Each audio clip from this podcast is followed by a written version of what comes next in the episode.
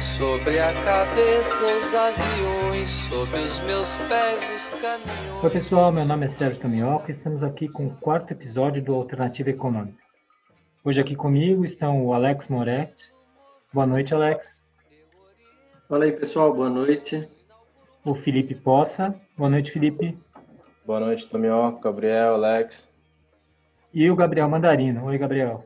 Boa noite, pessoal. Antes de começar a conversa aqui, eu queria mandar as congratulações da alternativa para o Alexandre Luquezzi, que faz parte também daqui do nosso grupo, e que se casou e que por isso não está aqui presente. Parabéns, Alexandre. Bom, se você é da noite também, boa noite também. Se não, bom dia para você também, ouvinte.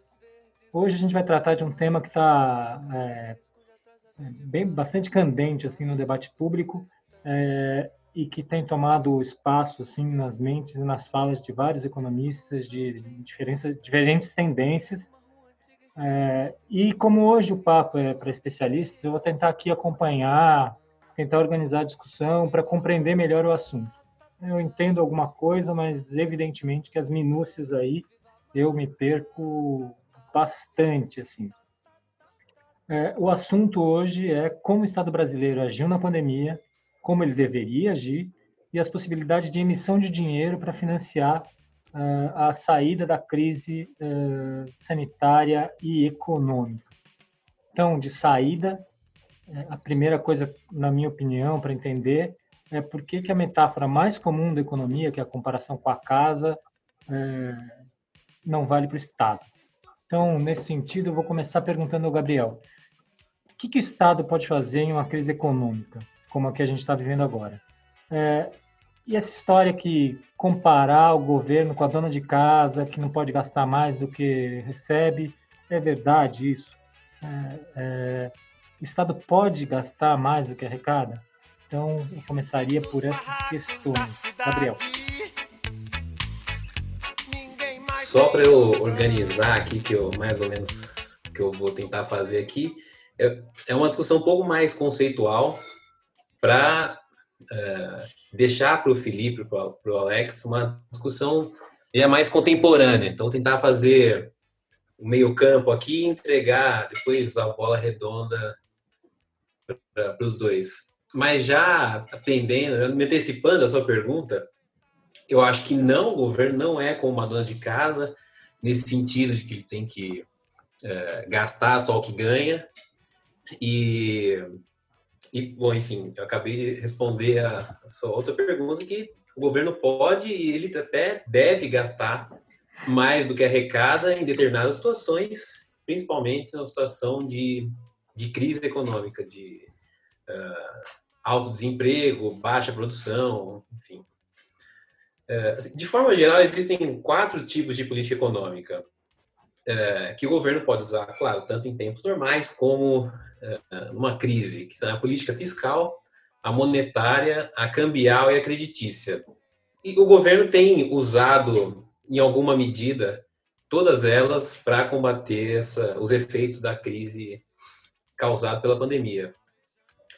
Mas a política que provavelmente tem um efeito mais direto sobre a economia e é também que gera mais discussões acaloradas na, na, no debate público, nas redes sociais, é a política fiscal, e é sobre ela que eu vou falar um pouquinho agora. No que consiste a política fiscal?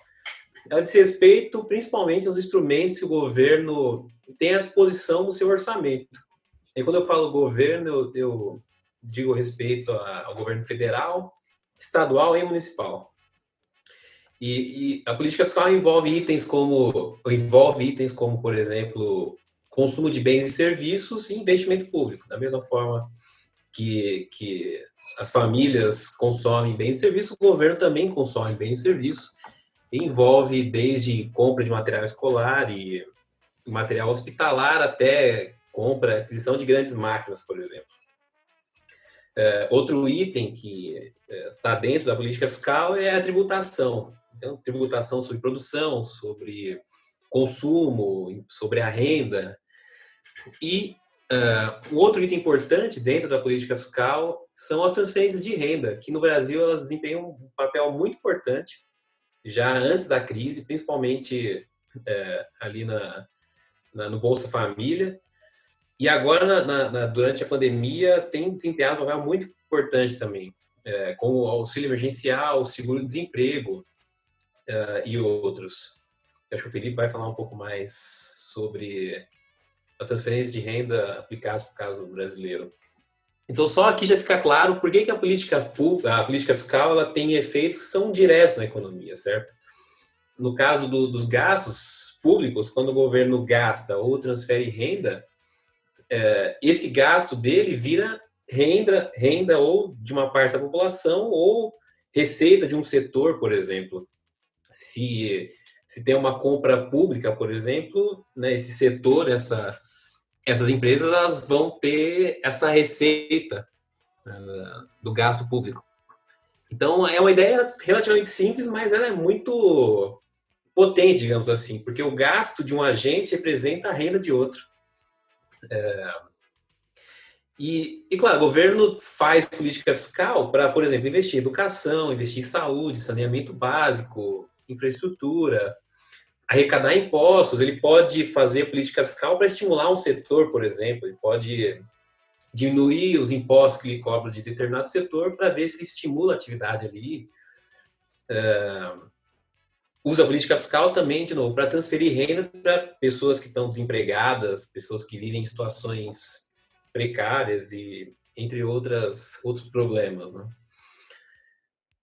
No caso das transferências de rendas, o objetivo é, é, simples. O governo ele quer manter um certo nível de renda na economia, que principalmente por parte da população que não tem condições de, de manter a sua renda, ou às vezes de até de ter uma renda numa situação com uma crise econômica.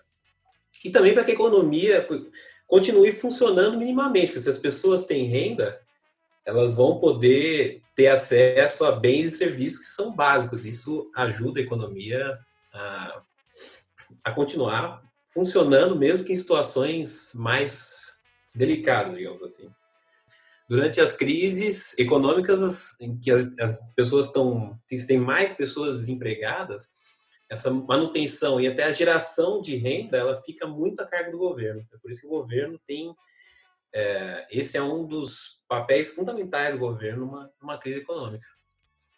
É, mas falando assim, assim é, para quem às vezes não, não conhece muito de política fiscal ou de economia, pode, pode parecer que o governo tem uma arma poderosa na mão e que ele, enfim, pode sair gastando a rodo e que tudo vai dar certo no final e a gente que os economistas sabem que não é bem assim a coisa. Você tem Bom, eu vou começar falando sobre as três formas principais de financiar essas políticas fiscais, ou financiar os gastos públicos. E depois eu vou passar para quais são os limites propriamente dito da, da política fiscal. Então, a primeira forma de você do, do, governo financiar os seus gastos é via emissão de moeda. Isso significaria que ou o Banco Central, que é o é conhecido como o banco dos bancos, né? E é ele quem faz política monetária e controla a quantidade de moeda da economia. Então, o governo poderia financiar a sua emissão de moeda via Banco Central, que faria diretamente os pagamentos para os agentes que o governo deseja.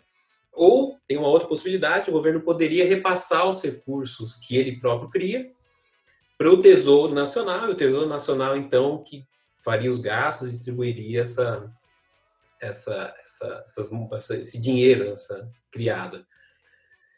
Essa última opção é vedada pela Constituição brasileira, assim, no sentido do Banco, do Banco Central é, repassar recursos para o Tesouro Nacional, é, esse processo teria que ser um processo legal para permitir essa, esse tipo de financiamento. Mas então, essa é a primeira forma de financiar o, o financiamento dos gastos públicos, que é a emissão de moeda. A segunda é a mais conhecida, provavelmente, que é via tributação. O governo arrecada impostos de diversos dos setores produtivos e da, das famílias para financiar a sua atividade e os seus gastos. E a última forma de financiamento dos gastos públicos seria o endividamento. O governo, nesse caso, emitiria títulos da dívida pública e ele venderia esses títulos no mercado financeiro e esse dinheiro que ele recebe é, dos, da venda dos títulos públicos ele usaria para financiar os seus gastos. Falando agora sobre os limites da política fiscal, depois de ter conversado um pouco sobre o financiamento, como o governo financia os seus gastos, e esse é um assunto que provavelmente o Paulo Guedes ia adorar discutir, né? já que ele se posiciona contra uma política fiscal mais ativa. Né? Quando eu digo, eu faço referência a uma política fiscal mais ativa, nesse sentido de governo tende a gastar mais, aumentar seus gastos com o passar do tempo, e às vezes até gastar mais do que ele arrecada. É o que tende a gerar esses déficits fiscais maiores. É, enfim, o Paulo Guedes é o que a gente já sabe. É, a coisa do Estado brasileiro é enorme, tem essa tendência de querer privatizar absolutamente tudo que existe no setor público, aquela conversa de menos Brasília, mais Brasil, enfim. E, assim, para a coisa não ficar muito maçante, eu acho que ela pode, esses limites da política fiscal, é, é um assunto que pode ficar muito técnico. Eu vou assim, tentar de forma muito breve uh, elencar aqui três possíveis limites para a política fiscal, que são os limites que são mais ou menos uh, discutidos na, no debate público. O primeiro deles seria o nível da taxa de juros, e esse, esse motivo eu acho que não é tão difícil de entender. A ideia é de quanto maior a taxa de juros, mais caro é para o governo manter sua dívida. Certo? Da mesma forma que quanto maior a taxa de juros de um empréstimo bancário de uma pessoa, mais difícil para ela manter e rolar, e rolando aquela dívida. E isso impacta não só a trajetória da dívida pública, você pode ter uma trajetória é, mais acelerada da dívida pública, como também é uma questão importante no sentido distributivo, porque você tem poucas, uh, uma parcela relativamente pequena da população que detém os títulos da dívida pública, quanto maior a taxa de juros, maior é o montante de juros pago de, uh, a essas pessoas e a tendência é que haja uma concentração maior de renda. Uh, um segundo limite da, da, da, política fiscal, que é um limite que pelo menos é, é bastante defendido pelos economistas mais ortodoxos, mais liberais, ser que, bom, o governo não pode sair gastando a rodo, porque isso vai aumentar a dívida. E em algum momento pode ser que o governo, é, com o risco de dar o calote, porque a dívida está muito grande, ele não consegue pagar, é, e isso, enfim, espantaria investimentos privados. E uma última, um último limite que eu queria, um último limite discutido para a política fiscal é um limite associado à meta da taxa de juros de curto prazo, que é a Selic. É, esse pode ser um assunto muito técnico, então não vou me estender muito nele, mas é um assunto que a gente pode deixar para algum outro momento. Mas a ideia é que, é que quanto mais o governo gasta, é, mais as pessoas têm dinheiro, mais as empresas têm dinheiro nas suas, nas suas contas bancárias, e esse aumento é, desses recursos nessas contas, ele aumenta a liquidez do, do, no sistema bancário. E, enfim, os, os economistas usam o termo liquidez, é, maior ou menor liquidez, para descrever essas situações é, em que aumenta a, quantidade de recursos no, no sistema bancário. O problema é o seguinte, é que essa liquidez ela, ela, tem uma influência muito importante na definição da taxa de juros de curto prazo. E o Banco Central ele, ele tem uma meta que ele quer alcançar para a taxa para Selic, né, a taxa de juros de curto prazo. E, e quanto mais o governo gasta, mais ele aumenta a liquidez no sistema e fica mais difícil para o Banco Central alcançar essa meta para a taxa de juros de curto prazo. Eu acho que a ideia é mais ou menos essa. Eu não vou me estender mais do que isso, mas então lembrando os três, só para a gente é, não se perder, assim, os três limites que eu comentei, então é o nível da taxa de juros, o aumento da dívida e essa questão sobre a meta da Selic. Então, deixa eu ver se eu entendi uh, bem uma coisa aqui do que você falou, Gabriel. O negócio é assim, é, o que, é, se o governo gasta mais, é, inclusive gasta mais do que arrecada, você tem o perigo de aumentar a dívida do governo né, para com o mercado, né, para com as pessoas que têm títulos do governo, e daí o que acontece é que você corre o risco de não, de não conseguir financiar esse governo e, e pode ter como consequência aumento de juros e uh, pode ter como consequência também, eventualmente, inflação, mas porque o governo aumentaria muito a liquidez. E daí o que você está falando é que, apesar disso, o governo pode e deveria gastar mais nesse momento, porque justamente esses motivos para não gastar, esses limites, seriam limites que não estão presentes agora, não são riscos que estão presentes agora. É, é, é mais ou menos isso, né? Quer dizer, não tem risco de inflação porque você tem uma tremenda contração, não tem dinheiro no mercado, muito pelo contrário, né? É, é você tem um risco até de deflação forte, assim. É, e, e, a dívida não tem risco de aumentar porque o juro é, é praticamente zero, próximo do negativo agora. Estou certo nessas coisas? Me explica Essa direito. é uma eu acho que essa é uma narrativa possível, assim, é, apesar de que não dessas relações que você falou entre aumento da, da dívida, se isso impacta no nível da taxa de juros, é, se é um risco ou não, assim, tudo isso é discutível. E cada os economistas vão ter posições diferentes sobre essas relações. O que acho que a gente pode dizer agora é que se, bom, é, agora não existe um risco inflacionário, porque o nível de taxa de, de, de utilização das empresas está muito baixo, está bem abaixo da média. Então, essa, essa, não existe um risco inflacionário, primeira coisa, e é discutível a questão de, por exemplo, se o aumento da, da, da relação dívida-PIB agora é um problema. Né? E, e assim, a minha posição, acho que a posição do, do Felipe, do Alex também, é que, que na verdade não é um problema. Que é, não, e eu acho que é, acho que a gente precisa tratar a questão fiscal de, uma, de um ponto de vista menos moralista, nesse sentido de que é, quando a gente lê ah, o rombo na, nas contas, isso, isso, faz parte da, assim, da, do sistema econômico, faz parte da macroeconomia. Então, assim, só para deixar claro que, agora, por mais que o governo gaste mais, aumente sua dívida nesse momento, essa, esse é um gasto importante. As pessoas, enfim, as pessoas estão passando fome.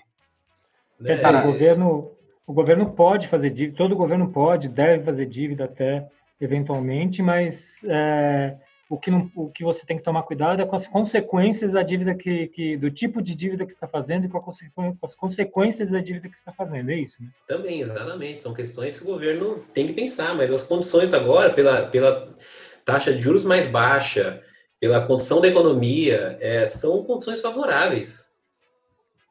Acho que eu, é, eu queria, eu queria até aproveitar essa, esse, essa levantada de, de bola aí que o, que o Gabriel é, fez aí inicialmente. É, na prática, o que a gente está discutindo, então, é a atuação do Estado na, na, na pandemia, né? É, ele, pode, ele pode atuar, tem os limites da política fiscal, limite da política é, monetária, mas perceba que só nesse comentário aqui, ó, a gente já está falando da atuação do Estado na economia. Então a gente já está falando que o Estado tem que, ele tem que atuar. Qual é o, o limite para isso? E essa é a primeira, é a primeira coisa que a pandemia tem feito. Então, é, é a pandemia que tem falado, opa, o Estado precisa atuar ou não, porque até então é, havia um, um, certo discurso, um certo, é, uma certa tentativa de defender uma ideia de que o Estado não tinha que atuar na economia. Agora a gente já está discutindo quais são o que ele pode fazer, qual é a sua atuação e de repente o que que esse Estado, o que o atual governo está fazendo, né? É... E aí, ó, o... eu vou então pensar em comentar aqui o seguinte: mesmo os economistas é, ortodoxos, uh, e aí eu vou citar dois deles aqui, que é o Mankiw, né, o Gregory Mankiw e o Alberto Alesina, que são dois economistas absolutamente é, é, é, alinhados a uma tese de que o Estado tem que ter uma certa austeridade fiscal. O Alesina, inclusive, vai falar que o, a, a, austeridade fiscal ela pode ser é, expansionista em algum momento, né? O que, que é isso? Se o Estado ele tiver suas contas em dia, sua dívida muito bem administrada, isso vai ter um, um, uma capacidade, isso vai permitir a economia crescer no, no, médio e longo prazo. Eles são economistas que defendem uma forte expansão fiscal. Foi começar a pandemia e eles mesmos abriram mão desse discurso. O Alesina disse claramente assim, ó, não é hora de pensar em é, contenções fiscais. A ironia do destino é tanto que ele acabou morrendo e de Covid na pandemia, não é? é sem nenhuma alegria com isso, mas para dizer que até mesmo os ortodoxos sofrem, não é? Você queria falar, Felipe? Não, o que eu queria pegar o, o gancho aí é que houve um amadurecimento desse debate uh, e lá fora não se discute mais se o Estado deve ou não. Isso que precisa ficar muito claro, porque Sim. a gente está discutindo novamente coisas que já estão passadas no debate. É inacreditável isso, mas precisa ser dito.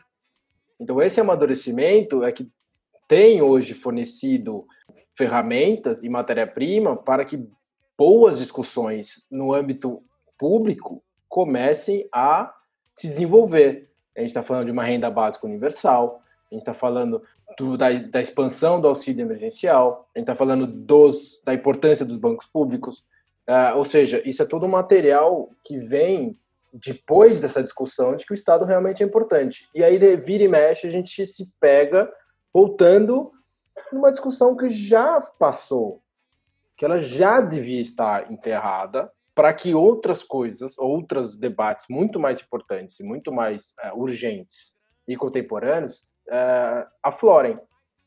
Mas não é o que acontece. Muitas vezes a gente está preso e, e aí a gente precisa pegar e discutir e explicar de uma certa forma, por mais didático que seja, que o Estado não é igual uma família.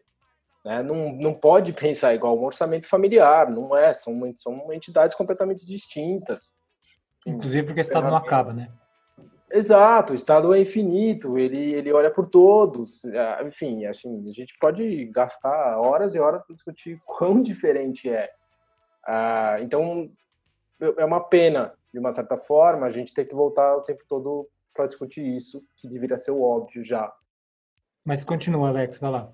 Então, na prática, o que a gente está falando é de, é da, da, atuação do Estado né, na, na pandemia. E acho que a primeira, então, contribuição que, que a gente vê aí de cara é que a pandemia colocou de novo a importância do, é, da ação do Estado. E aí a gente tem que pensar, opa, aonde esse Estado pode atuar, não é? E o que o atual governo está fazendo, quais são as atuações que ele, que ele é, está implantando na economia brasileira agora. Né? Essa é a tese, é, então, inclusive, da, acho que da Laura Carvalho, né? Tá. A, é. a, pandemia mostrou o quanto é importante e necessário o Estado. Exato. Ele nunca deixou de ser importante, só que o, a, a, começou a existir um discurso ideológico. E, inclusive, o avanço de um certo conservadorismo econômico e de ideias ah, ah, ditas liberais na economia vem tentando minimizar essa importância. Veio a pandemia e deixou claro, por diversos motivos. Né? O primeiro é que a pandemia ela é uma crise que ela afeta diretamente a economia real porque ela dificulta a circulação das pessoas. Ela é, você não, não vai para o mercado, né? A circulação de mercadorias e pessoas não acontece. Então ela é na veia, é uma crise econômica que ela, é, ela não é uma crise financeira que chega na esfera da economia real, ela já acontece na economia real. E o segundo, porque por ela ser uma crise sanitária, ela necessita de políticas de saúde e políticas de saúde, a gente tem visto os países que estão na mão do Estado têm tido resultados piores do que aqueles que têm um bom sistema de saúde. É, pega o próprio caso brasileiro, que é um país pobre, um país de renda média, o fato dele ter o SUS, que é do Estado, está fazendo com que a gente tenha bons resultados em termos de, é, de administração da crise sanitária. Ele só não está melhor porque, por por um embaraço político do governo, a gente não soube fazer uma quarentena. Né?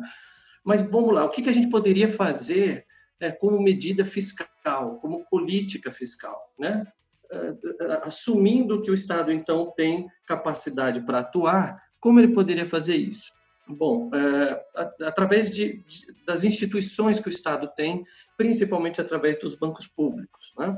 Então, eu citaria aqui é, o caso do Banco do Brasil, da Caixa Econômica Federal e do BNDES. Tá? Como seria isso? Uh, através de políticas de crédito, créditos direcionados e créditos para atender as empresas e as famílias. Então, o Banco do Brasil, que é um banco que, que é aderente à sociedade brasileira inteira, ele está em todo lugar no Brasil, ele poderia disponibilizar uma linha de crédito para as empresas conseguirem manter os seus funcionários, para as empresas pagarem os seus contratos, pagarem os seus aluguéis, não é? é para reestruturarem as suas dívidas, e isso a custo baixo. E eu já, já explico como que é possível fazer isso ser um, a um juros baixo. A, a Caixa Econômica Federal pode fazer a mesma coisa, mas com as famílias, renegociando o contrato das famílias, é, contrato de imóveis, é, a dívida de é, o endividamento das famílias, assim como é, o caso do, do SPC, que é uma opção, não é? A Caixa é, faz uma linha de crédito barata para as famílias para auxiliar na negociação de suas dívidas. Olha só, você mantém as empresas, a sanidade fiscal das empresas, e você mantém a capacidade das, das famílias de continuar consumindo. Não é? Então, se tem consumo, as empresas vendem, é, se as empresas vendem, elas conseguem sobreviver, e, e, isso através do quê? De uma política de financiamento feita por dois bancos públicos, bancos do Estado. E uma outra linha é uma linha de, de investimento público. E como que esse investimento público pode ser feito? Através de concessões de crédito via BNDES, né? É, o BNDES empresta para uma prefeitura, por exemplo, essa prefeitura pega dinheiro com o BNDES e faz uma creche. A prefeitura pega o dinheiro com o BNDES e constrói, ah, é, pavimenta uma rua. E isso, com isso você gera o quê? Frente de emprego, não é? você gera trabalho. Porque o que, que o que, que a gente está vendo nesse primeiro momento é um certo isolamento social. Não dá para se fazer isso mas daqui a pouco as pessoas vão procurar emprego e não têm emprego. E aí eu faço a seguinte pergunta para um liberal, que se diz liberal na economia: como alguém pode ser livre se ela nem direito a trabalhar tem? Se nem renda para se alimentar ela tem e não tem emprego onde ela possa se vender?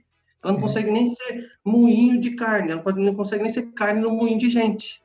Não é? Uhum.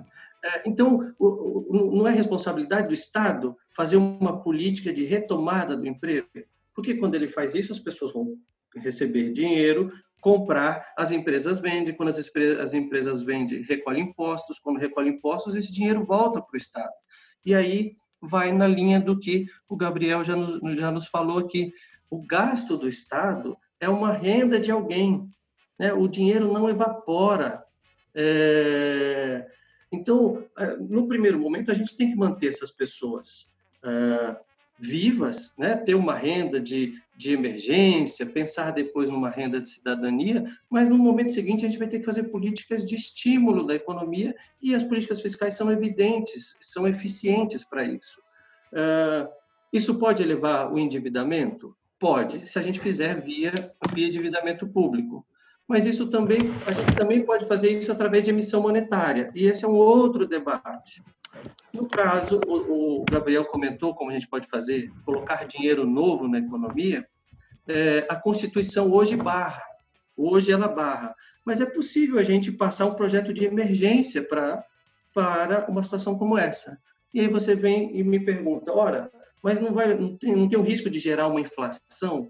Não, porque as empresas estão com estoque alto, não porque as empresas estão com, com capacidade ociosa, a, é, a, a gente não está demandando, a gente está vivendo um momento em que a economia está no ciclo recessivo. A emissão monetária agora ela não vai gerar uma demanda ao, ao passo que os preços aumentem. Uma emissão monetária agora vai evitar que a demanda caia muito, não é?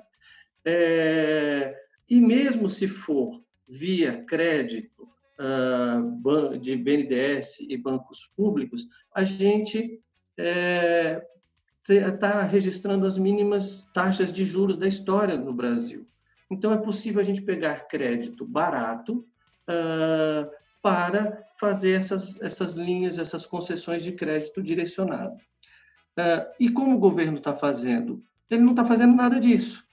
O, a Caixa Econômica Federal não está disponibilizando uma linha de crédito, as empresas estão acumulando os impostos e não estão aparentemente recebendo nenhum tipo de, de programa dos quais elas vão se eximir. Veja, elas não estão tendo arrecadação, ainda estão tendo que pagar os impostos fixos.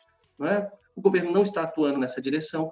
O, o Guedes chegou a falar de maneira clara. Olha, as empresas pequenas, numa hora dessa, vão quebrar todas, né? e aí só vão ficar as boas empresas. Eles pensam assim, que crise é uma forma de higienizar a economia, como se as empresas pequenas fossem ruins.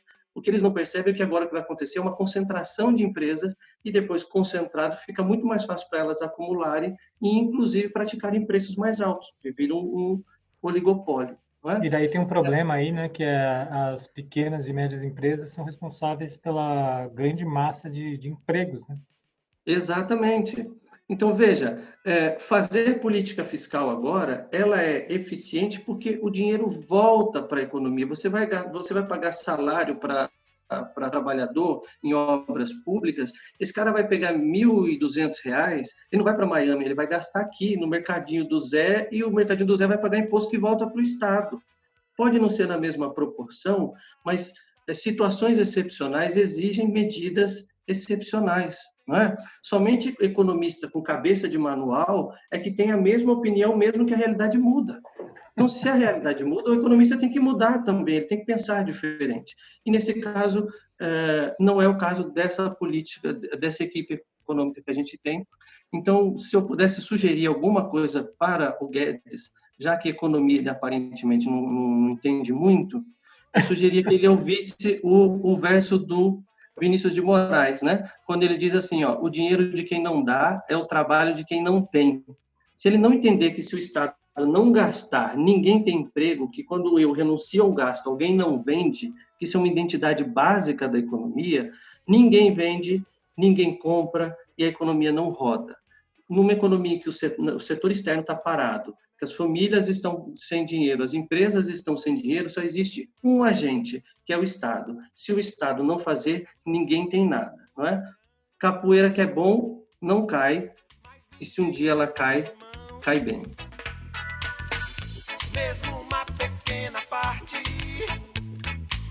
já seria a solução. Mas a usura dessa gente.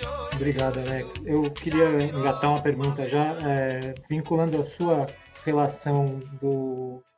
É, a, a, sua, a, relação da sua fala com a fala do Gabriel, é nesse sentido que você estava é, vendo é, meio prospectivo, né, vendo perspectivas para diante, inclusive do ponto de vista da, da, do, do, refinanciamento, da eventual refinanciamento da dívida pública, quer dizer, da dívida do Estado, é possível pensar no, em, em, saídas, né? Porque o que está falando é que você tem, tem várias saídas pelo crédito, várias saídas pela, pela, pela parte fiscal, e uma delas é também pensar na, na, na é, na dívida pública, né? Porque é, se a dívida foi construída, a, dívida que a gente tem hoje foi contra, contraída com certeza a juros mais altos do que a dívida que a gente faria se a gente contratasse dívidas agora, quer dizer, a gente, o governo, bem entendido, né? Então, se você usar qualquer dinheiro, de onde quer que venha, é, seja de reserva, de fundos ou de emissão monetária ou de, enfim, inclusive para é, diminuir a dívida pública, os juros no futuro também vão ser, vão ser mais baixos, né? Porque o risco uh, de default, de, de, não pagamento da dívida do Estado vai diminuir muito, né? É, bom, é o seguinte, é, a gente tem uma, um acumulado de dívidas que é, foram contraídas a taxa de juros maiores, né? É, hoje a taxa de juros é menor e a gente consegue é, rodar essa dívida com um custo é, de rolagem da dívida menor. Qual que é a grande questão? É que o sistema bancário brasileiro ele é muito concentrado. Então, tem muitos bancos que estão pressionando para financiar o Estado agora. E isso está fazendo com que isso está começando a gerar uma certa dificuldade para a gente rodar essa dívida. E, aí, e é aí que a emissão monetária é, contribuiria muito, porque a gente não ia precisar necessariamente desse crédito que, que fica controlado é, no sistema é, bancário concentrado para a rolagem da dívida, né? Mas, como você comentou agora há pouco, a nossa taxa de juros real ela está tá, tá muito baixa. Nossa, né, ainda que a taxa de juros vai terminar aí a 2% ao ano, a inflação é isso, quer dizer, a gente tem um juros real praticamente zero. Não é? é e no que se refere à dívida é, bruta nossa, não é a preocupação agora, entende? É, eu, se você fez uma comparação com a, com a casa, que, eu, que ela, em geral, é muito lançada, por quê? Porque ah, uma dona de casa que gasta o dinheiro que ela tem, ela recebeu de algum outro lugar. O Estado é o único agente na economia que cujo gasto dele também é a sua receita, porque ele gasta as pessoas recebem esse dinheiro e pagam impostos com esse dinheiro. Essa é a grande diferença entre o Estado e uma casa. Mas muitas vezes a metáfora com uma casa ela pode ser bem utilizada para o modo como a gente tem pensado a economia agora. A gente está sem comida no armário, a gente está sem comida na panela e tem alguém discutindo se a dívida pode aumentar ou não. Imagina você, se você está com a sua família passando fome, você fala, não, não vou comprar comida, eu não vou dar saúde, eu não vou comprar o remédio, porque isso vai aumentar a dívida. Não, não faz o menor sentido tratar isso agora, entende? É, a gente tem baixas taxas de juros, Talvez eu realmente acredito que uma hora o mercado vai cobrar um pouco isso do Estado e isso vai pressionar os juros para cima um pouquinho daqui a pouco. Mas, se a gente tiver gente, e se a gente fizer investimento produtivo agora, fazer mobilizado social agora, depois a taxa de juros pode subir um pouco e o PIB também sobe, de modo que a relação dívida-PIB não se altera tanto. É, o que a gente precisa fazer é retomar a, atividade econômica, e sem o setor externo fazendo, num país que sempre cresceu por, por impulso externo. Sem as famílias e sem as empresas, o único agente que pode fazer agora é o Estado ou é se endividando, quer dizer, ou a gente aceita essa dívida, ou é emitindo moeda. É, e que, vale o debate, mas no curto prazo não tem impacto inflacionário nenhum. Não é? é então, a gente tem que deixar isso muito claro. O Estado, ele é o dono do monopólio da moeda. Ele pode fazer isso. Tem países no mundo que está fazendo isso a uma proporção de 4%, 5%. É só olhar o que aconteceu com os Estados Unidos da crise de 2008 para cá. Houve um aumento da expansão monetária imenso e não redundou em inflação. Não é? é então, a gente precisa quebrar esses paradigmas.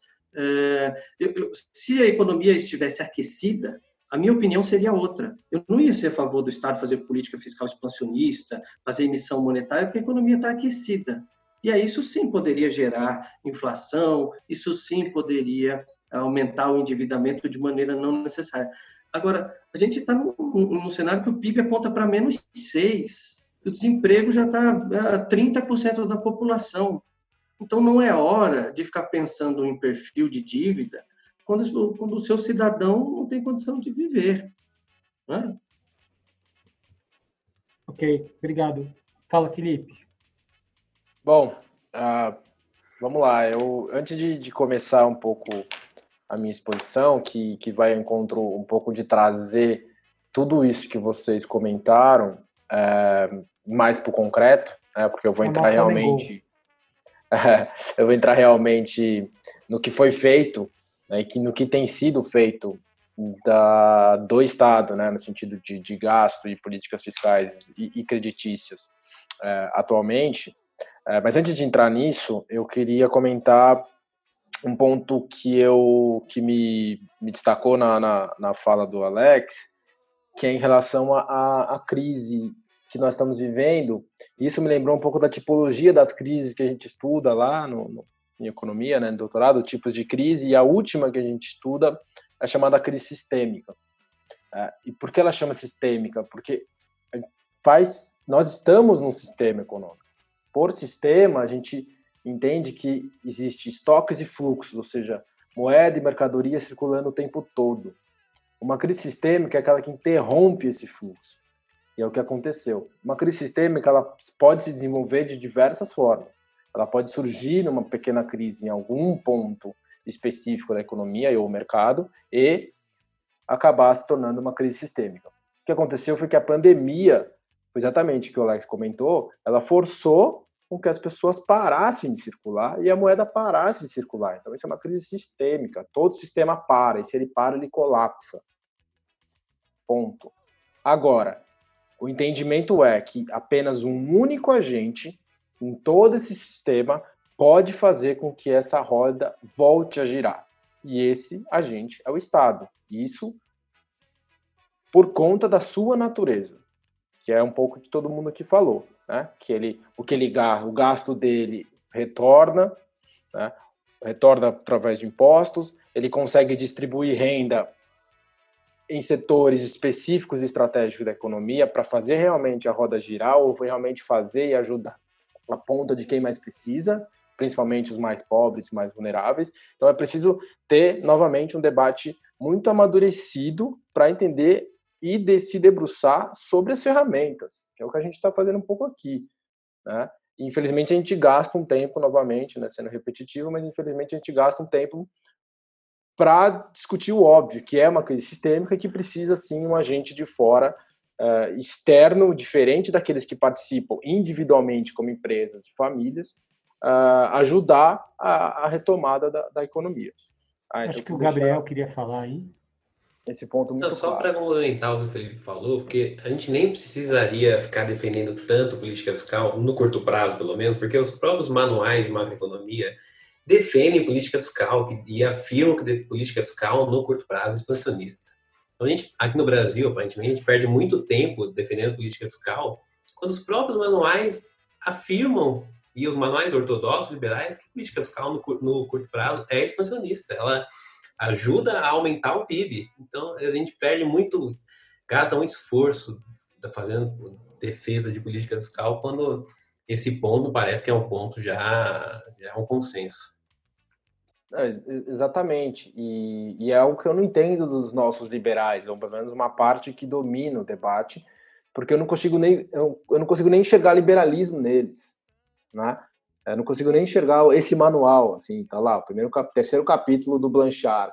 Yes. Exato. Pô, não consigo enxergar nisso neles. Isso, isso eu tenho uma dificuldade, entendeu? Eu, eu fico, pô, não tenho chão. Eu queria discutir com esses caras, falar, ok, beleza, vamos lá, vamos discutir sobre ferramentas que a gente estudou e que a gente viu, que a gente enxerga, mas nem isso eu consigo ver. Então é um negócio uh, realmente é, fantasmagórico para mim, assim, eu, a forma como os liberais, grande parte, uma parte deles, vai, vamos ser honestos, mas assim, uma parte que tem bastante voz. Mas vamos lá, deixa eu retomar aqui para a gente avançar. Então, a, a, minha parte aqui vai ser com o objetivo de, de, mostrar um pouco do que foi feito nessa pandemia, em, em termos de política fiscal e política, principalmente creditícia, que é o nosso ponto principal aqui. É, e, e, e, inclusive apontando avanços e, e, progressos, né? Então, coisas positivas e, também apontando coisas negativas, né? Uh, mas para mim, primeiro, eu queria destacar uh, principalmente a morosidade dessa equipe econômica e do Paulo Guedes em relação à crise.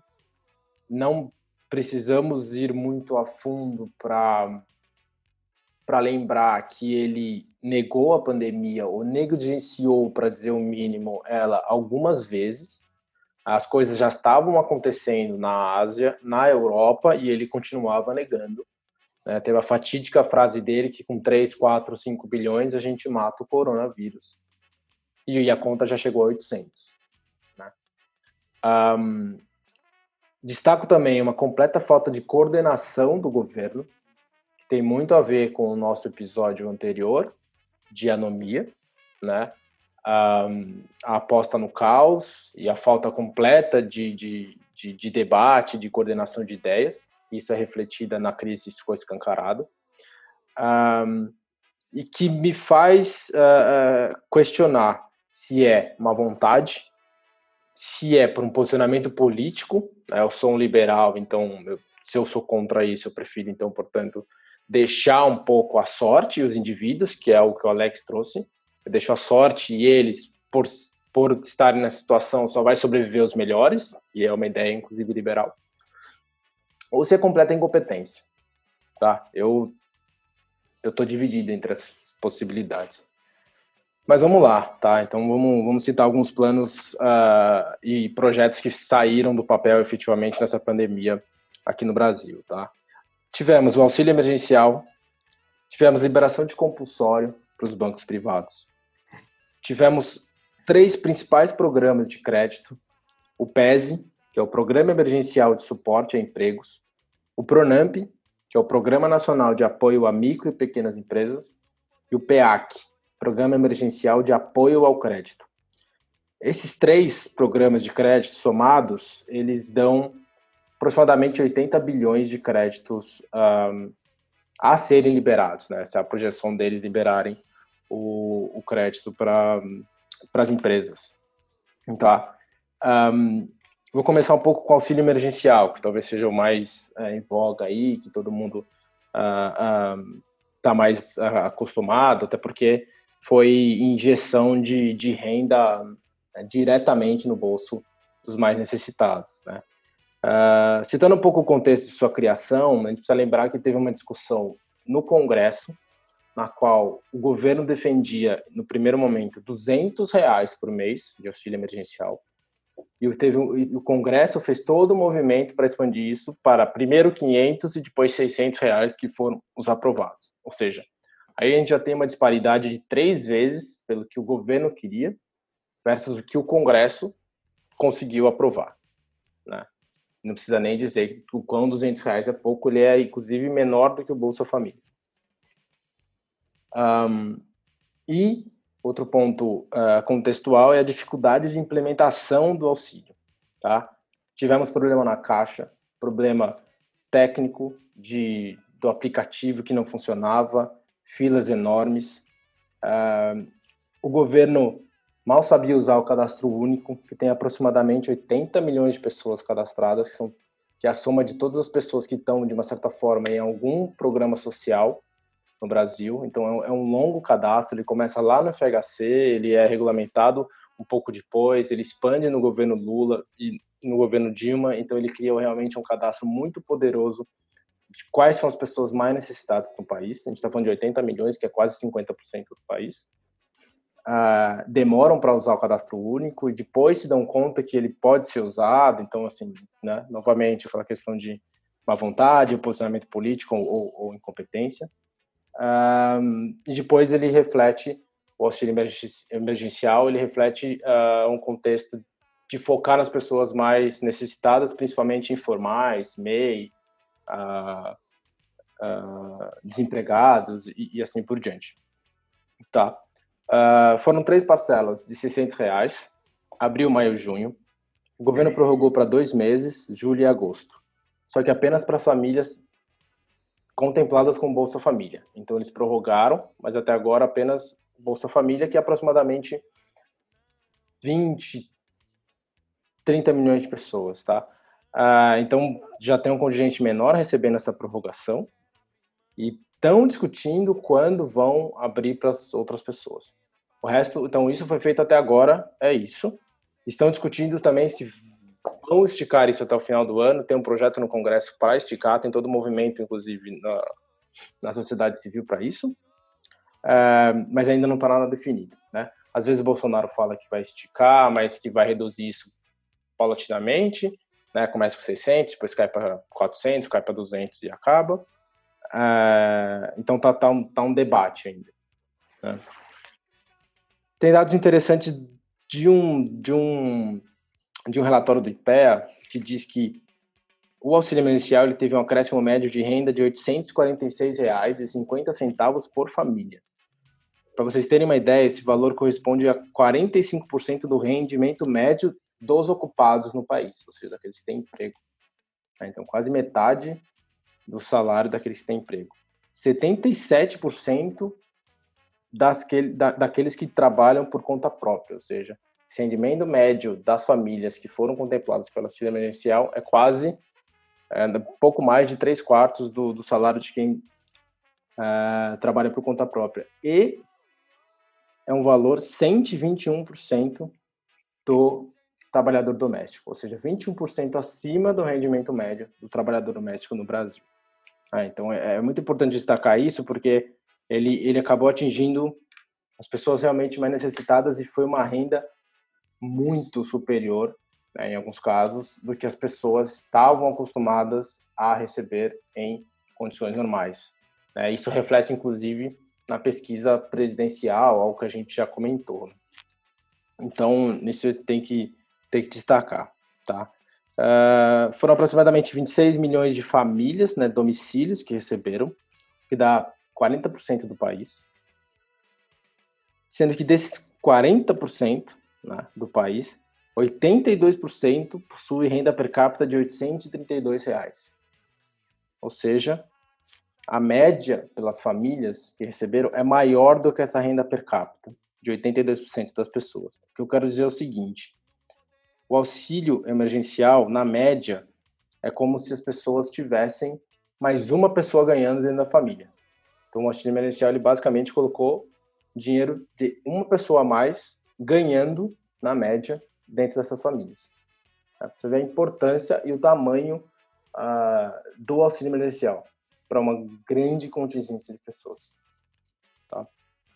Uh, então, acho que isso precisa ser destacado e isso foi sim, apesar de todos os problemas, um, um, ponto positivo e não é à toa que há agora todo um debate se se expande ou se isso não se expande, inclusive o governo tentando capitalizar, capitalizar em cima disso. Uh, os programas de crédito, tá? Esses programas de crédito já, em, em, por outro lado, são bastante deficitários, tá? Tiveram bastante, tem ainda bastante problemas. Então, tem uma crítica de um, de um economista da GV, o Manuel Pires, né?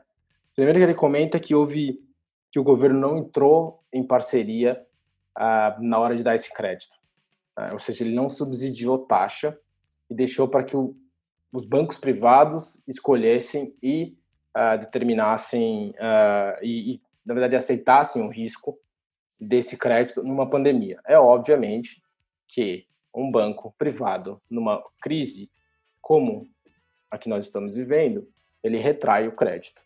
Então, uh, era bem óbvio, bem claro que esse programa, se não tivesse um forte subsídio do Estado por detrás, ó, eu garanto aqui parte dessa taxa, pode emprestar aqui, se esse cara não pagar, eu estou aqui subsidiando essa taxa.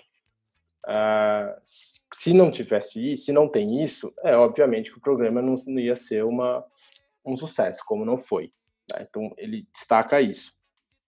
destaca algumas incoerências, por exemplo, como limitar a taxa ao mesmo tempo que você não dá subsídio. Então, o governo ele não dava subsídio na taxa, ele não garantia o risco do crédito dos bancos privados, ao mesmo tempo que ele limitava a taxa. Então ele falava, ó, tá aqui uma, uma linha de crédito, uh, eu não garanto, só que você tem que botar impor limite na sua taxa. Quando ele faz isso, ele limita, obviamente, o, a análise de crédito dos bancos. Ele fala, bom, tem gente aqui que eu não vou emprestar essa taxa limite, porque eu sei que o risco do cara é maior. E todo mundo sabe que a taxa ela corre ali, é risco-retorno. Né? Limitou muito a expansão desses programas. Tá? Uh, restrições de como usar o crédito. Então, o governo ele foi bastante, para um governo que se diz liberal, ele foi bastante uh, limítrofe de como você devia, as empresas deviam usar o crédito. Então, diziam, ah, você deve usar uh, só para pagar folha, ou esse aqui você não pode usar para pagar despesa, é, corrente, isso aqui você não pode pagar fornecedor, enfim, ele botou certas regras e aí o objetivo era, ele era manter, manter o emprego, mas também exigir outras contrapartidas. É, foi muito criticada essa medida porque não deixou livre para as empresas escolherem o que fazer com o dinheiro que elas iam né, tomar como empréstimo e pagar, né, uma dívida, uh, e acabou afugentando, dificultando a expansão disso. E outro ponto destacado, muito, muito aquém do que foi praticado lá fora Para vocês terem uma ideia, os Estados Unidos liberou 700 bilhões de dólares de crédito. Tá? A nossa não chega a 80 bi de reais, o que dá 20, vai, sendo generoso com a taxa de câmbio, não dá 20 bi de dólar. O Reino Unido teve uma expansão de 20 bilhões de euros, desculpa, de libras, Reino Unido, de crédito, tá? atingindo um contingente muito maior de empresas e de pessoas. Ou seja, pessoal lá fora não né, não se limitou na hora de ajudar suas empresas e assegurar os empregados e segurar a renda e não deixá-las quebrarem. Né? Saiu um dado que no Brasil, quatro entre dez empresas já fecharam as portas. Então, de 40%. Um, um pouco sobre, sobre os programas. O PESE, né, que é o Programa Emergencial de Suporte a Emprego, atingiu 1 milhão e 900 uh, empregados em 113 mil empresas e liberou o crédito de 4 bilhões e meio. Isso dá 10% do projetado. É nada. Nada. Pronamp, né, que é o Programa Nacional de Apoio apenas para micro e pequenas empresas. Apenas 3 bi foram emprestados dos 20 uh, ah, prometidos. Apenas os bancos públicos emprestaram dinheiro, o que o Alex falou, apenas o Banco do Brasil e a Caixa emprestaram esses, o Pronamp. Então, Itaú, Bradesco estão começando a ver se entram, e muito por conta da deficiência do governo, de não dar garantia e etc. Né? Um, acabou que apenas 50 mil empresas foram, pequenas e, e, e micros empresas foram contempladas, e tem aproximadamente 6 milhões de micro e pequenas empresas no Brasil. Então a gente está falando de 1%. Um, o PEAC, que é o Programa de Emergencial de Apoio ao Crédito, ele nem saiu do papel. Ele é um programa via BNDES e o objetivo dele é dar garantia do crédito para essas empresas. Então é um programa de garantias que não saiu do papel via Fundo Garantidor de Investimento e também está projetando até 20 bilhões, mas ele ainda não saiu do papel. Outras medidas, tá? seguro-desemprego, não mudou, nada. Seguro-desemprego a gente sabe hoje que ele é o teto de dois, entre um e dois salários mínimos e ele é o limite de três a cinco meses. Um, ele não, não tem nenhuma modificação por enquanto nele. Há um, um, um projeto de lei correndo, tramitando no Congresso para que expanda esse seguro-desemprego até sete meses, principalmente uh, apoiado na decisão de do estado de calamidade pública que vai até o final de dezembro, 31 de dezembro no país. Então, ou seja, se você decreta estado de calamidade pública, por que não você expandir o programa de seguro-desemprego até lá? Né? Mas, por enquanto, não saiu do papel também. Então, dado isso, uh, algumas discussões começam a, a, a, sair desse caldeirão que foi feito, mal feito, apesar de outros avanços, como é o auxílio emergencial, acho que o auxílio emergencial, apesar da demora e do atraso, ele, ele, ele, ele foi positivo, sim, ele atingiu um grande contingente, ele tem colocado comida na mesa das pessoas, sim. A, gente sabe que tem problema, a gente sabe que o governo, no fundo, fez isso a contragosto, ele queria dar 200 reais, né, como a gente já comentou, uh, mas, enfim, de uma certa forma, foi uma vitória da sociedade, do Congresso ali, de poder expandir isso. E eu acho que isso está fomentando um outro debate que é muito interessante, que a gente não pode perder, como eu gosto de dizer, o bonde da história, né? Então começa agora o embate entre renda Brasil e renda básica universal. Então passam aí a, a se debater num nível muito interessante, né? Isso já está na cabeça e na, e na, e na fala de, de, de todo mundo. Eu acho isso muito legal, acho isso muito importante. A gente tem que aproveitar isso, né? Uh, mas isso é um pepino que o governo vai ter que lidar, né? Porque agora, agora eu acho que há uma pressão muito grande para a gente estender o auxílio emergencial até dezembro. Isso vai colocar as contas públicas um, e da forma como o governo lida com elas uh, de uma forma bem complexa e bem difícil para eles lidarem com isso. Tem uma pressão para a própria renda básica universal passar e passar o mais rápido possível. O governo vai ter que lidar com isso, né? Uh, destaquei aqui algumas pessoas que já estão falando da renda básica universal. Eu não sabia, mas já tem dois projetos de lei. Um do José Serra, pasmem, outro do, Rondo, do Randolfo Rodrigues, estão ambos no Senado. Uh, a OCDE discute renda básica universal há tempos. Teve uma teve um exemplo, né, de política na Finlândia, muito pontual, pequena, mas mas teve. A Suíça também já fez. Então vários países estão começando a discutir. Então a pandemia acelerou essa discussão. Então aqui também haverá essa discussão. Já está tendo, né? Eu destaco o site rendabásica.org.br. A Fundação FHC discute renda básica hoje, né? Um, e aí para agora sim, pasmem, né? Né? pandemia faz, faz milagre. Um, e aí para ficar aqui no nosso nosso meio, a Mônica De Boli hoje é uma das também grandes defensoras da, da renda básica universal. Né? Então, para terminar, eu estou para não me alongar muito muito mais. Um, eu acho que tem o governo tem uma sombra, o governo Paulo Guedes tem uma sombra grande essa onda que está vindo aí, que eles vão ter que lidar. E vai ser um grande desafio, uh, muita incerteza, e eu digo que o Brasil, infelizmente, caiu nessa pandemia na mão desses caras, né? Porque são os caras que não estão preparados para ter esse debate, não estão abertos para ter esse debate, não têm capacidade de debate político para fazê-lo e para implementar. Então a chance de a gente perder novamente essa oportunidade é muito grande.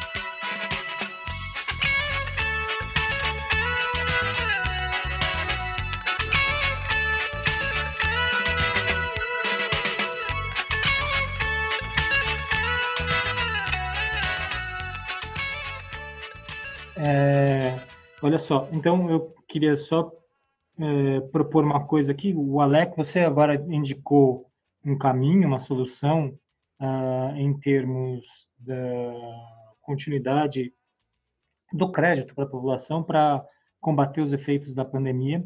E o Alex também já tinha indicado uh, pela via do crédito, mas também pela via fiscal, algumas alternativas que, como ele disse, se o Guedes te ouvisse, né, Alex, ou quando ele, quando quando você for ministro da Economia, então, quando vocês forem a equipe econômica do, do, do governo, é, quais seriam as possibilidades, outras possibilidades, se, se vocês enxergariam outras possibilidades, é, outras alterna caminhos alternativos para fazer alternativos ao governo, né, ao que o governo está fazendo agora, é, para políticas de combate à crise pós-pandemia.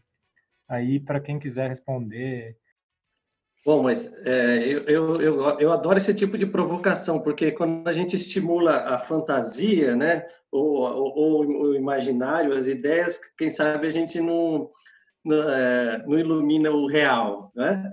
É, a primeira coisa que tem que ser dita é o seguinte: é inviável colocar qualquer economista, por melhor que ele seja, no, no, no Ministério da Fazenda, numa equipe econômica, com um governo com uma proposta política entreguista que nem esse. Então, é, a primeira coisa que a gente tem é que tem que ter um projeto político de sociedade. A gente, a, a economia ela serve à sociedade. A economia tem que ser uma ferramenta da política, tá? Então a gente precisa de um de um projeto de desenvolvimento de nação. A gente precisa responder para onde a gente quer ir, né? É, mas se eu tivesse que, que é, palpitar aqui, a gente tinha que retomar a ideia de, é, ou, ou, não sei nem se, se o termo correto é retomar, mas é responsabilizar o Estado brasileiro da função que é o Estado numa sociedade capitalista, que é de despertar ação coletiva, que é de, de ser um, é, um agente é, intermediador, empreendedor e que é, dê base de sustentação para as famílias e para as empresas. Né? O Estado brasileiro ele nunca fez, fez, muito bem esse papel. Ele sempre, foi, ele sempre serviu, ele sempre foi cooptado por uma elite econômica, por uma elite depois financeira. Tá? É, isso, inclusive, a gente vai discutir aqui em algum outro episódio do, do, do Alternativa, que é o, opa, o papel do, do, do Estado, é, a ausência de um projeto nacional, e isso, inclusive, alinhado à própria mentalidade da burguesia brasileira, da elite brasileira. Tá? Enquanto projeto econômico, é, é, é primeiro, a maior mazela que a, que a sociedade brasileira tem é a desigualdade. O problema brasileiro se funda sobre a desigualdade. E a desigualdade tem raízes históricas a partir de um processo de colonização, da escravidão, assim por diante. Do ponto de vista econômico, como é que você faz isso? Você tem que mexer, você tem que reestruturar o sistema uh, tributário brasileiro. Tá? É, veja a palavra, eu não falei reforma tributária. Reformar é pintar a mesma parede de cor diferente. A gente precisa reestruturar, é colocar essas paredes, é, de, é, é dar novos espaços. Né? Então, o sistema tributário brasileiro hoje ele é altamente concentrador, ele tira mais de quem menos tem e menos de quem mais tem. Então, é, é estabelecer é, um novo perfil tributário, estabelecer é, impostos sobre lucros e dividendos, estabelecer impostos sobre, é, grande, sobre a riqueza que se construiu historicamente para uma pequena parte da sociedade brasileira, e isso permitiria ao Estado fazer o quê? Investimento público. Investimento público desde saneamento básico, 60% das, da, da população brasileira não tem saneamento básico, e isso no tempo já é muito crescimento. A gente precisa fazer o mobilizado social. Uma coisa é você ser liberal na Inglaterra, quando ele já tem todas as bibliotecas, quando ele já tem todas as escolas e a população jovem está diminuindo, as bibliotecas estão ficando vazias. Aí dá para ser liberal, falar, oh, será que não está na hora de fechar algumas bibliotecas, transferir esse livro daqui para lá? Agora, no Brasil, a gente nem fez ainda. É, para a gente pensar em diminuir o Estado, a gente primeiro tem que criar ele, para depois diminuir. É, então, é fazer é, é, fazer com que o, o, Estado ele não seja uma ferramenta de concentração no sentido quando ele arrecada da sociedade e fazer com que o gasto da sociedade também não seja concentrado, porque a gente gasta muito com juros, mas não gasta o que deveria com educação, com saúde é, e com infraestrutura. E infraestrutura mesmo, é, é de ferrovias, com compromisso ambiental, é, fazer infraestrutura é, urbana nas cidades, metrôs, então, pensa só, tem gente desempregada e tem gente precisando de escola. Ué, o que, que o Estado faz? Faz uh, um metrô, faz uma escola e emprega a gente para isso. Você resolve os dois problemas. Entende? Segundo o PND neles. Oi? Segundo o PND neles. A gente precisa de um projeto de desenvolvimento nacional. Você não chega em nenhum lugar sem saber onde você quer chegar. Primeiro a gente tem que saber onde você quer chegar e depois criar a ideia de projeto como chegar.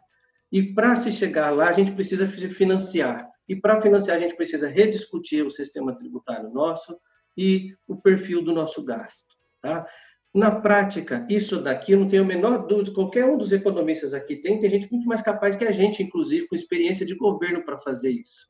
O que a gente não tem é uma, um consenso político. A política se esvaziou no sentido de apresentar um projeto de sociedade para nós.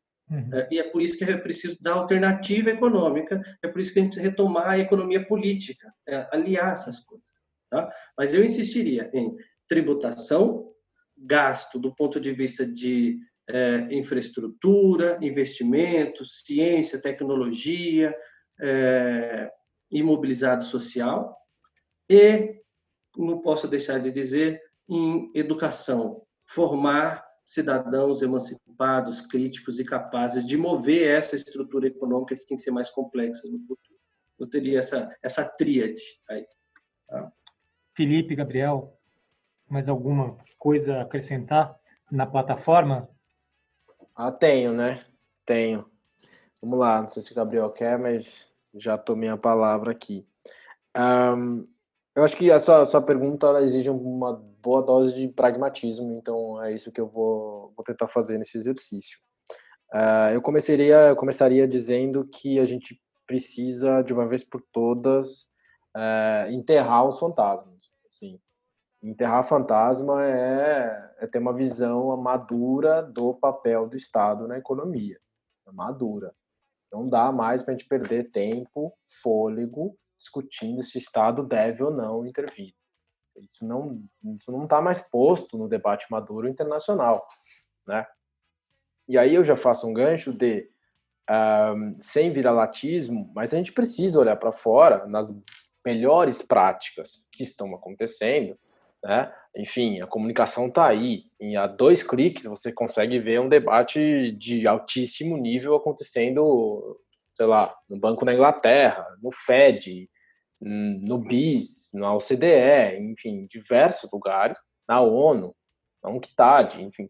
É, e, e, e, trazer isso, né, todo esse material, para realmente você aplicar e pensar no Brasil e aplicar essas melhores práticas. Eu não estou falando que também não tem práticas discutidas que são aqui, mas a gente fica com esse. Uh, a gente passou no Brasil agora, não sei por que aconteceu, que chave que mudou, que a gente virou um paga-pau de Yankee, mas num nível que, que é intolerável. Pode intolerável. Crer. Não dá. Não dá para a gente, a gente, ou seja, a gente está olhando para fora, para a parte ruim a gente está pegando a parte ruim. E isso, isso, eu acho que a gente gasta muito tempo nisso. Isso consome a gente.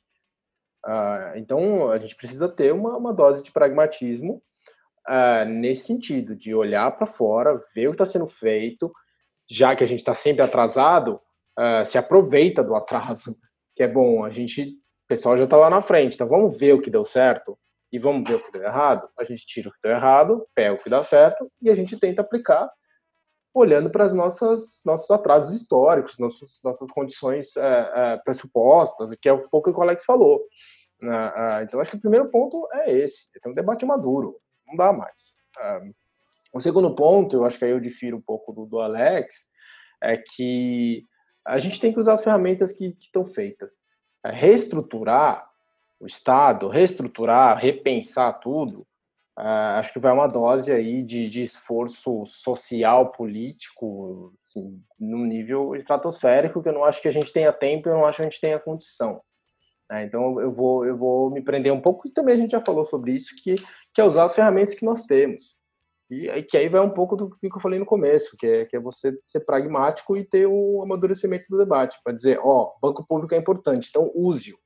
Ponto final. Não vá numa numa reunião deslocada, gritar que o Banco do Brasil está pronto para ser privatizado, que o caixa não serve para nada. Não serve para nada porque você não sabe usar. Então, se você não sabe usar, você sai daí, porque tem um monte de gente a fim de fazer um negócio legal. Inclusive, tá. se não tivesse esses bancos públicos, a gente estava perdido nessa pandemia, né? Exato. A gente não, né? Os, os mais pobres, os mais. Exato. E por isso que esse governo é, é, um caldeirão de contradição, né? Ah, não serve uhum. para nada, mas agora está fazendo propaganda na caixa. Olha, como a caixa é maravilhosa, eu consegui um auxílio emergencial e nós vimos os números, eles são realmente bons. Uhum. Uh, o primeiro é usar isso. O segundo é pressionar o debate, fomentar o debate, que é um pouco o que o Alex falou, para a gente fazer uma reforma tributária que é mais do que necessária. Uhum. Né? De simplificação, de progressão do, da, da tributação. Uh, não, Robin Hood, não Robin Hood ao contrário, né? Robin, Robin Hood de verdade. E, novamente, adequação do que é feito lá fora. Grandes fortunas. Não, não pode falar isso aqui no Brasil, que, que o pessoal acha que todo mundo é comunista. Pelo amor de Deus. O que não dá é para a gente ter 20 bilionários e 100 milhões de pessoas lutando na fila da Caixa Econômica no meio da pandemia para ganhar 600 reais. Isso não dá, não dá mais. Não dá. Pois Eu é. não suporto isso. Logo num país onde a gente tem é, o maior histórico de concentração de riqueza, é, é, logo nele que não se quer falar de, ou talvez por isso que não quer se falar de, de taxar fortuna. Exato. E aí você não quer ter ódio de classes. Aí quando você quer botar é, que existe um ódio de classes, você, você é taxado de, de comunista, ou enfim, você não sabe o que você está falando. É, é, é, complicado, entendeu? E acho que tudo isso eu resumo no amadurecimento do debate, de fazer isso aqui e expor para as pessoas claramente e conversar. Galera, a gente precisa colocar certas coisas no eixo, e colocar essas coisas no eixo é exatamente o que o Alex falou. Olhar onde eu quero chegar, e se esse aqui é o eixo, eu vou lá e faço. Né? Mas com esse governo não tem como. Não tem. E não é só o governo também, tipo, aí não, todo no saco mídia, mercado, né? que também que, que é o grande formador de opinião no país, classe média, né? Já, já apontando Gabriel. Outro... Vamos lá. Essa minha proposta, se eu pudesse propor de fato, acho que não é novidade, o, o Alex já uh, mencionou essa proposta, mas diferentemente do Alex também, eu vou é, essa pensar mais no curto prazo, mesmo uma coisa mais estrutural, pensar mais em uma saída de curto prazo, porque a gente vai sair da pandemia. Uma situação que a nossa situação já era ruim em janeiro e fevereiro, a gente vai sair numa situação muito pior, você vai ter muito mais gente desempregada. As empresas vão estar mais endividadas, não só por conta da crise em si, mas pela incapacidade do governo de fazer o que tem que ser feito, né, de ajudar essas empresas. É, então, assim, pensar do lado das famílias, a coisa vai estar muito complicada, pensar do lado das firmas, a coisa vai estar muito complicada. E, de novo, assim, o setor externo, a gente não... O mundo está parado também. Só, é o único agente que sobra, né, o setor institucional, é o governo. E parece, assim, a questão do investimento público, é, acho que não tem muita saída para a crise pós... Uh, pós-pandemia sem investimento público, assim, porque investimento público ele é basicamente infraestrutura. 80%, é, no Brasil, é, governo municipal, estadual e governo federal que fazem investimento em, em infraestrutura, é, boa parte desse, desse investimento está é, associado com, com construção civil. E a gente sabe que você tem uma série de de pontos positivos nesse, tipo de investimento, e um deles é justamente empregar pessoas com, com baixa qualidade, com, baixa, com educação uh, menos menor, digamos assim, menos educação. Uh, esse setor emprega, o som civil emprega essas pessoas, e as pessoas vão estar desempregadas, vão estar em situação muito complicada. Então, o investimento público veria muito bem a calhar nesse sentido. O investimento público a gente sabe que tem um multiplicador fiscal relativamente elevado. A gente andou conversando sobre isso em um dos tweets da, do Alternativa. Você tem um multiplicador fiscal. A ideia, de novo, só para deixar claro, é quanto que um real de gasto de investimento público gera de PIB. A estimativa é que esse multiplicador é de aproximadamente dois, o que significa que se o governo digamos, se endividar, em, aumentar a dívida em 10 milho, bilhões para financiar esse gasto, o PIB aumenta em 20. Então você não tem, não precisa se preocupar com a trajetória dívida PIB, porque esse é um gasto bom, esse é um gasto com um multiplicador alto que gera, que aumenta mais do que proporcionalmente o PIB. Então, é, assim, eu acho que tem vários pontos positivos. É uma outra, é uma outra oportunidade para a gente o Estado, como vocês já comentaram aqui, o Estado voltar a fazer é, esses investimentos de grande, é, de grande porte, foi mais ou menos a ideia do PAC, com, acho que o Nelson Barbosa que faz esse tipo de comentário, que o PAC, além da questão da importância do, do montante de investimento público, o PAC tentou dar essa capacidade do voltar com essa capacidade do governo de administrar e de, de de gerar esses grandes, grandes projetos. Eu acho que é isso, passa por isso também. Então, eu acho que sem investimento público, para fechar, sem investimento público é, nesse curtíssimo prazo pós-pandemia, acho que realmente eu não, não consigo enxergar de onde viria um outro setor institucional que, que teria essa capacidade de tirar o país da situação que ele vai, vai estar. Bom, gente, é, a gente já excedeu aqui uns bons 15 ou 20 minutos o tempo, mas teve um monte de parada, teve um monte de contratempos aqui. Então, eu queria saber se vocês querem falar alguma última coisa e deixar alguma mensagem. Eu queria agradecer novamente, acho que foi, foi muito bom. É, e alertar a, a todos para que, que a gente se debruce realmente da importância que é o Estado, da importância que é o governo e, e do o quão diferença ele pode fazer. É, eu acho que, que, que, a pandemia tem mostrado isso, né? O auxílio emergencial mostrou isso. Né? Um governo que, que, que é claramente contra uh, auxílio, contra ajuda, teve que fazer forçadamente e teve um resultado muito positivo. A gente tem que pegar isso e, e se debruçar e, e defender, porque é a saída é essa, não tem outra saída. Dá raiva disso porque o, Bolsonaro está cumprimentando com chapéu alheio, né? Porque foi a oposição que conseguiram 600 reais, a oposição que conseguiu 600 reais, dá raiva porque ele está cumprimentando com chapéu alheio, seja no São Francisco, seja na, na, na, no auxílio emergencial, mas mesmo assim melhor que tenha do que que não tenha, né? É, Gabriel, Alex, Alex. É, eu queria dizer o seguinte, que da mesma forma que a gente tem uma série de dificuldades, a gente pode olhar aí que existe uma é, uma janela de, de, de, oportunidades, né? Digamos, é o, o como é que eu posso dizer? É, é como se existisse no atraso existisse uma certa é, vantagem, né? São as vantagens do atraso, digamos assim. É, então a gente tem muito para fazer. A gente tem uma série de problemas, mas a gente tem muita coisa para fazer.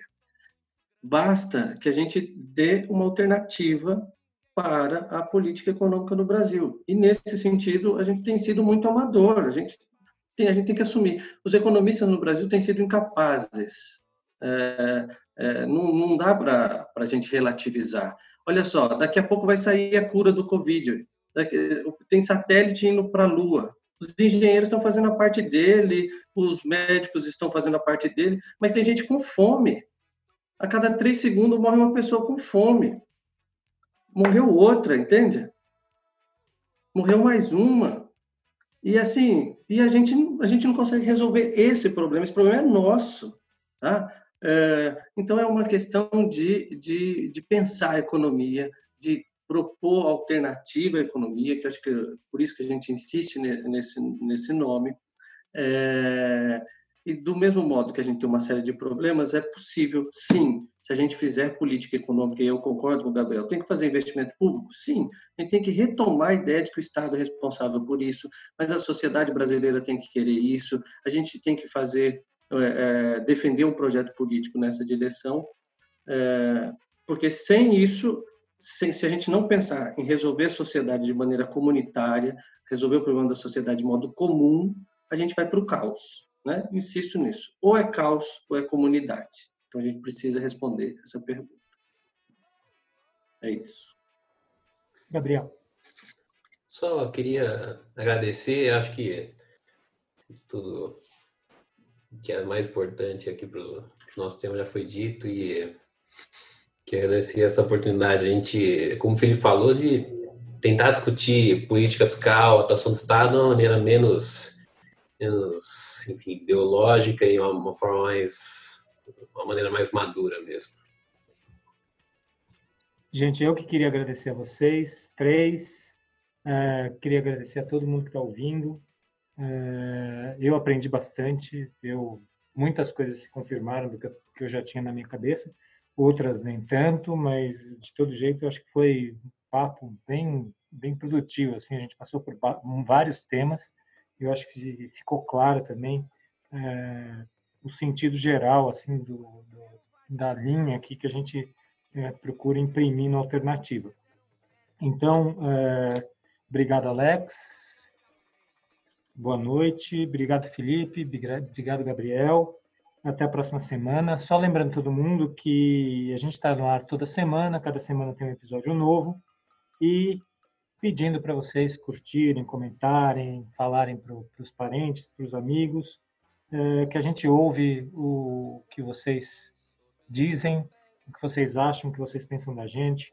Então, é, acompanhe a gente no Instagram, no Twitter e aqui nos podcasts. Até a próxima semana. É, tchau, Alternativa. Eu inauguro o monumento no Planalto Central do país.